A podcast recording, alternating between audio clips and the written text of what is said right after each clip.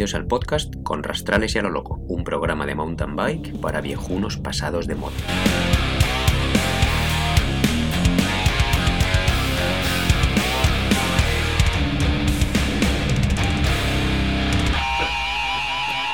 Hola chavales, estamos de vuelta otra vez por fin. Después de cuántos meses? Eh, tres meses por lo menos. Tres meses, cogemos el ritmo macho y... Bueno, eh, hemos tenido problemas porque no sabíamos dónde continuar con nuestro podcast porque somos unos tacañazos y teníamos que pagar en la otra nube. Entonces vamos a probar en esta de Castbox a ver cuánto tiempo o cuántos podcasts podemos subir sin que tengamos que pagar. Ya veremos. Pues vamos a ver. Y pues nada, Luis, tío, ¿qué, qué tenemos preparado para hoy? Pues la primera sección es que estamos haciendo este podcast juntos, por fin, desde hace mucho tiempo, porque me he venido a pasar unos días a Rovaniemi, capital de Laponia. Estamos aquí de, de Winter Training Camp. De Winter Training Camp. Y, y, bueno, pues íbamos a hablar de eso, de cómo hemos, eh, qué es lo que hemos hecho estos días y, y cómo nos lo hemos montado. Muy bien. Pues nada, ¿por dónde empezamos? Por el día 1. ¿El objetivo cuál el era? objetivo, pasarlo bien, ¿no? Claro. O sea, montar. Eh, bueno, lo primero queríamos, cruzamos los dedos para que hubiera buena situación de nieve, Mm. no ya de que hubiera nieve, sino que, que fuera ciclable. Y la verdad es que ha sido una pasada, ¿verdad? Los tres días hemos- No lo hemos pasado de booty. muy disfrutones. El objetivo era, aprovechando que yo tenía unas vacaciones largas escolares, pues me he escapado de casa y venir a pasar unos días aquí donde hay nieve, ya que en el sur de Finlandia no hay nada de nieve, o sea que hacer auténtico fat bike. Y bueno, pues nos hemos ido a. Hemos estado montando básicamente por la zona de Unasvara y la zona que es la zona de. eh, bueno, donde hay pistas oficiales de Fat Bike en, en Rovaniemi. Y luego hemos aprovechado antes de llegar allí, pues usando senderillos que usa la gente para andar, que abren, abren pues, pasear a los perros, vamos. Y, mm, ¿Qué es unas varas? Cuéntanos, ¿cómo, ¿cómo empezó el proyecto de las pistas? Bueno, Unasvara es un, o sea, realmente es un centro, es, bueno, es un, ¿cómo se llama? Un fel, un, un páramo, ¿no? Donde hay una estación de esquí, donde hay un centro también deportivo y ¿Es una escuela de, deportiva o es, Es- una...? hay una escuela deportiva allí, sí, sí. Y, luego están las pistas de esquí, de esquí, al- bueno, esquí alpino entre comillas, porque es una muy poco de desnivel, pero bueno, hay una, hay una estación de esquí. Y aparte hay la tira de kilómetros de esquí de fondo. Entonces siempre ha sido una, un centro, digamos, de, de deporte invernal, ahora en invierno, y luego en verano, pues bueno, hay pistas de, mountain bike muy divertidas, bastante técnicas, bueno, lo que encontramos por aquí siempre, ¿no? Lo que hemos hablado muchas veces de roca, piedra y sendero, o roca, raíz y sendero. Y, y bueno, hace, hará tres años empezaron a abrir pistas para, para fat bike, las abren con una moto de nieve y luego un ¿Quiénes, las han abierto? ¿Quiénes Bueno, han unos- empezado el proyecto? unos chavales se llaman Roll, eh, Rollo Outdoors y bueno, pues eh, simplemente con la, ¿cómo se llama? Eh, llevan un- es una moto de nieve con un aparato detrás que va pisando, va pisando la nieve y bueno, ahí ¿Como iniciativa privada ellos o han tenido alguna, algún apoyo de...? la verdad que no tengo ni de idea. Yo sé que ellos tienen una empresa que se dedican al alquiler de bicicletas y hacen rutas eh, guiadas y pero no sé si reciben algún tipo de ayuda. Sí sí reciben ayuda de empresas privadas. Ah, porque en los mapas que tienen ellos eh, salen bueno salen varias eh, He visto hay una marca de motos de nieve, BRP, sale no sé BRP, cuál más. sale están también Lapland Safaris que es una empresa de actividades de aquí Ah. está también el Santa Sport Center que es el- la escuela esta que tiene además bueno tiene además de escuela un, un mini hotel ¿no? Bueno, es que todas esas empresas aprovechan también de esas pistas, o sea Claro. que me parece lo normal sí sí todas estas empresas al final tengan algo de subvención. sí alquilan también sus fat bike y organizan también tours con lo cual está muy bien Eh, no sé la verdad que nunca he medido cuánto la distancia que tiene el circuito pero bueno, se tarda en hacer que tardamos en hacer una serán 10 vuelta kilómetros una vuelta. pues por ahí debe ser porque tardamos una hora más o menos y bueno, mirando la, la media de estos días, nos ha salido 11 kilómetros por hora, Ya, contando lo que hemos rodado por en las afueras. fuera ya con, con con el asfalto. Así que sí, igual 10 kilómetros o un poquito menos, a lo mejor incluso. Pues oye, un circuito muy polivalente. Bueno, ahora en invierno quiero decir, para los que no tengáis idea, es como ir como en un tubo y ahí tiene bastante agarre dentro de lo que es la nieve. Entonces con la fat bike la verdad es que mola mucho, es como una alfombra constante donde los únicos baches son las ondanadas que hay o las piedras que hay debajo de la nieve, entonces se forman como pequeños bultos u obstáculos en la pista, pero mola, mola mucho. Es muy divertido, sí. Y es eso, hemos tenido mucha suerte además porque lo hemos encontrado en unas condiciones eh, buenísimas de, de- de grip y de, y, y de dureza. Porque hay veces que, bueno, hoy, esta noche ha nevado mogollón y hoy la verdad es que estaba más, más complicado eh, rodar. Sí, había zonas que hemos tenido que echar pie a tierra porque, bueno, se pone a nevar y en una noche te, te Estaba caen- pestoso, ¿no? estaba pestoso. que va, estaba divertido, pero, pero sí que. Pero forma parte de- del fat bike, que- Claro. que hay que caminar de vez en cuando Sí. y hay que empujar. Tienes que empujar la bici, es lo que hay, sí, sí. Sí. Bueno, pues entonces hemos hecho tres días. El primer día hicimos cinco horas más o menos. Sí, algo menos de cinco, sí, bueno, cinco horas. Te salieron a ti, a Sí. mí un poco menos. Y luego el segundo día tres horas y media. Lo hicimos un poco más, más corto Sí. porque teníamos que ir al cine. Sí, y yo andaba un poco flojeras, pero sí. Y, Y hoy otras cuatro horas. Hoy o sea que nos horas, han salido tres días a tope. Sí, a tope, con, con medias de 11 kilómetros por hora, Claro. pero muy bien, la verdad es que La verdad es que yo he salido encantado porque Julián es el que vive aquí y disfruta de estas pistas y ya le decía yo que esto se puede convertir peligrosamente en una tradición navideña. Si todas las navidades hay estas, estas, estas condiciones de nieve, me vendré para acá. siempre, claro, esto es como luego en, en primavera, que yo estoy harto de nieve, Claro. y ahí en el sur estáis ya de primavera de verdad, pues bueno. Y has venido dos veces ya, ¿no? en Semana Santa, sí, a mi sí, casa. por eso, sí, sí, esto es, pues ahí hacemos el, el camp de primavera y aquí Sí. tenemos que empezar a hacer el invierno. El camp de primavera de este año ya está programado. Otra cosa es que lo llevemos a ejecución con todos los, los sueños que tenemos, pero ya está programado. Ya Sí. hablaremos de él. Bueno, pues estos tres días ya están casi echados en la maleta. Sí, O sea que sí, sí, ya queda... mañana me vuelvo y ahora terminamos el podcast.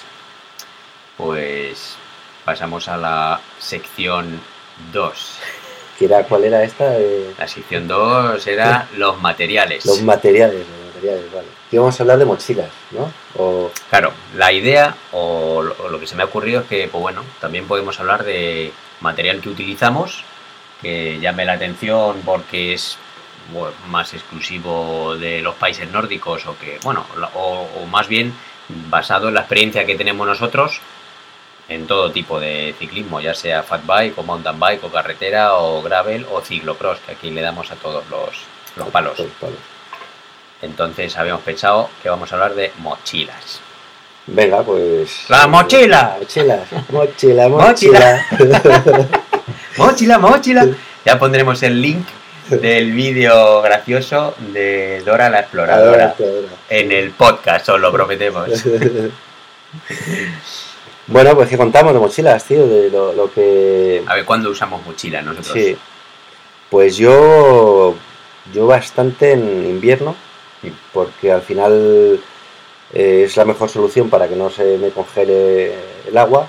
Entonces suelo llevar una mochila de hidratación, llevo un camelback pequeñito y lo llevo debajo de la chaqueta. Y bueno, esa es la única manera de, de que si hace mucho frío, hoy por ejemplo sí que estábamos a 2-3 grados bajo cero y, y aguantaba más o menos bien fuera de la mochila, fuera de la chaqueta, pero si no la llevo siempre dentro de... ¿No te parece aparatoso llevarlo dentro de la No, chaqueta? a mí no me molesta, la No. verdad es que mm, no sé, estoy acostumbrado.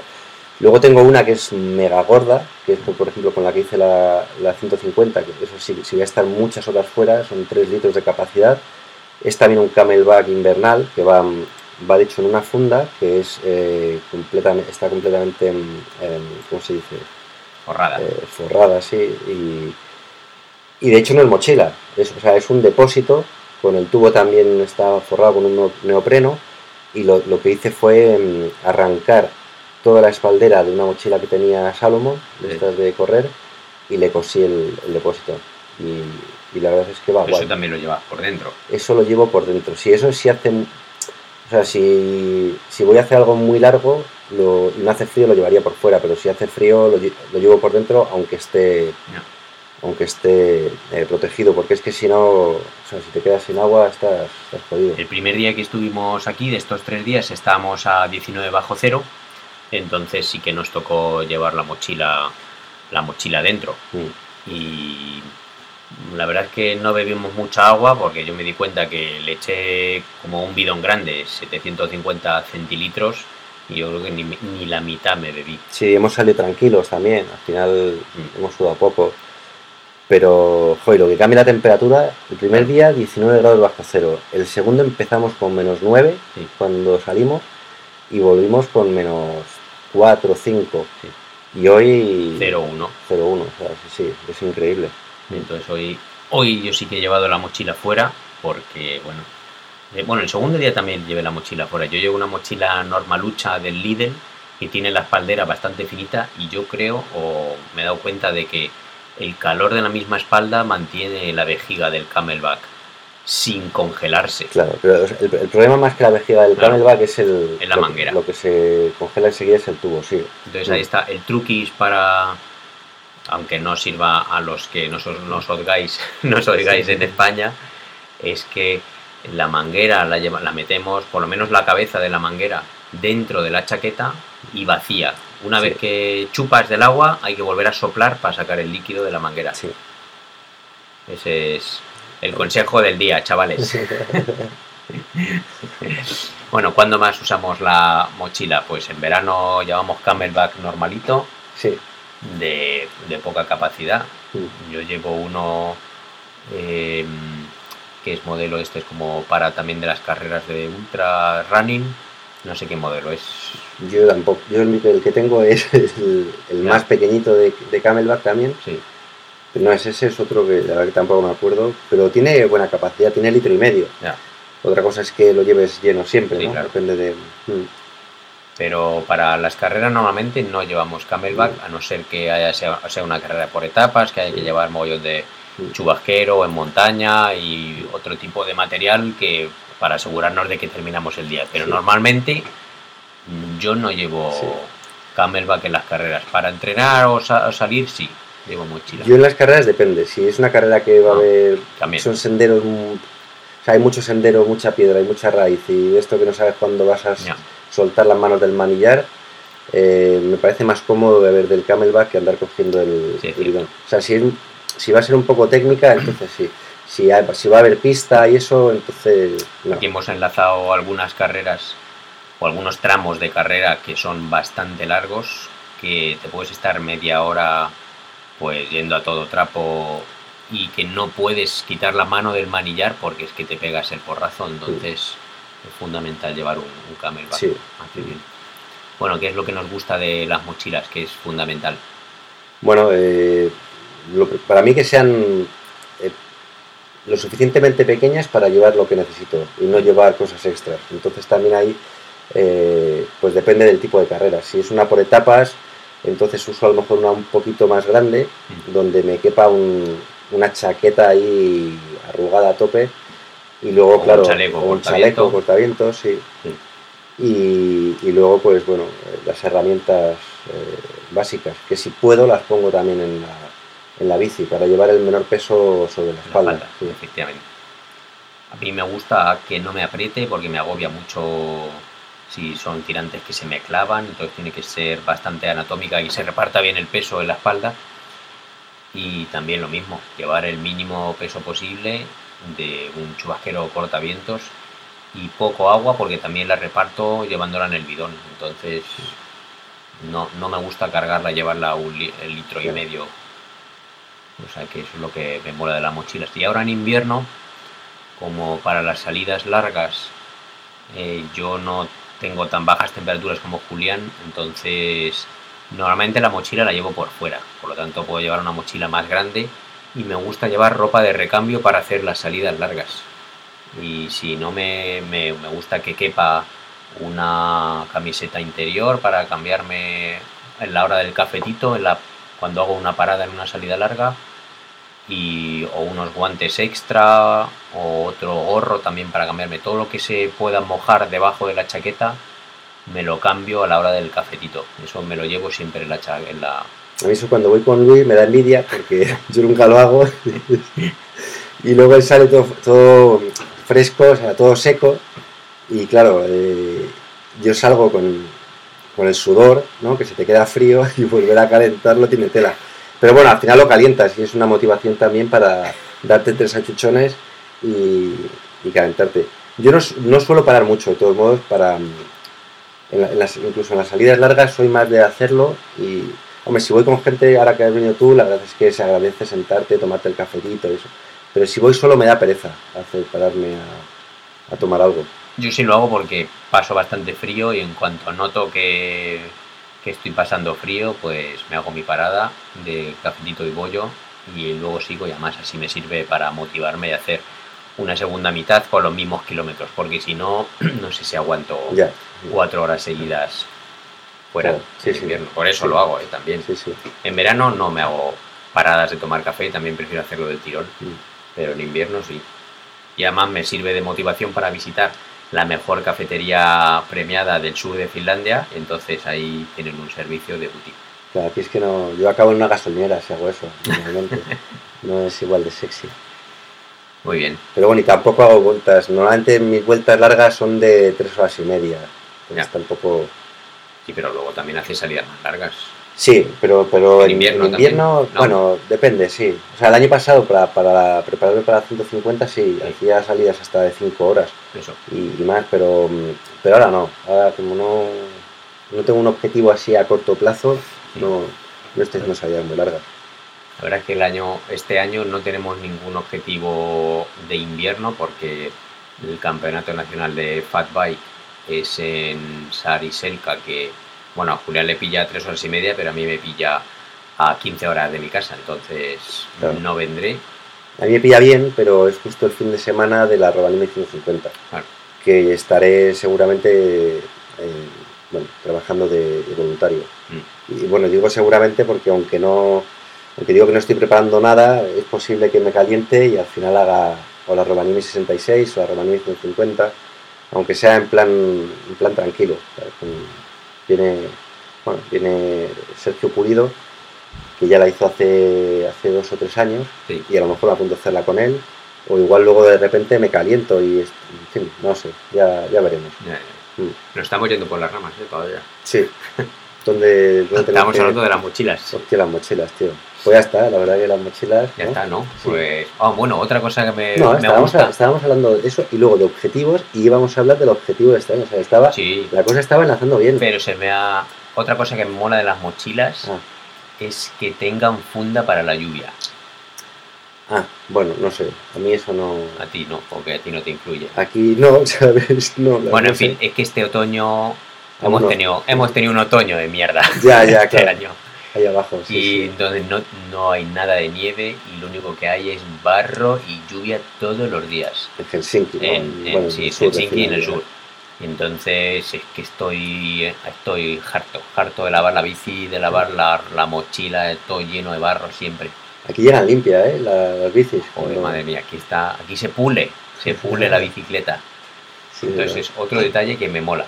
Y estoy ahora mirando mochilas y bueno, no me he decidido, ya veré. Igual, como soy un tacaño y un viejo uno, un viejuno motivado, me compraré una de segunda mano. Bueno, está bien, hombre. Sí. Bueno, pues hablando de los objetivos, entonces el único objetivo que tenemos este año Es eh, es la Transpir. vuelta a la Transpir, ¿no? Tu tercera Mi va a tercera ser Transpir. y mi primera y media. Bueno, No, no, es mi primera. Bueno, es mi segunda, pero de la primera no hice, hice dos etapas. Claro, Porque, bueno, un segundo intento. mi segundo intento, sí. En la segunda etapa, llegando a meta, a 500 metros antes de meta, tuve un, un golpe Mm. y me hice daño en la muñeca, así que, que repetimos, tío. Sí. Bueno, pues es único nuestro de momento primer objetivo del año y es la segunda quincena de junio, o sea que bueno, hasta ahí pues lógicamente haremos otras carreras antes en primavera cuando empieza la temporada aquí, que son en mayo, hasta mayo nada. Mm. y ya está. Bueno, y, y este año la verdad es que la Transpir está guay, ¿no? Quiero decir, para ti, que es tu tercera vez, Claro. si tuvieras que repetirla exactamente como ha sido siempre, Claro. hubiera sido un poco coñazo. Yo, para mí hubiera estado bien porque no he visto más allá de la segunda etapa, Mm. pero bueno, este año han, han cambiado el sentido. Se empieza en el Cantábrico y termina en el Mediterráneo. Efectivamente. Desde San Juan de Luz, ¿no? En Francia, hasta, Hasta Roses. Rosas. Sí. Mm. Así que Y bueno, tenemos muchísimas ganas de, de que empiece ya el tema y hemos visto el recorrido, por lo menos en el mapa, quiero decir, tiene muy buena pinta. Sí.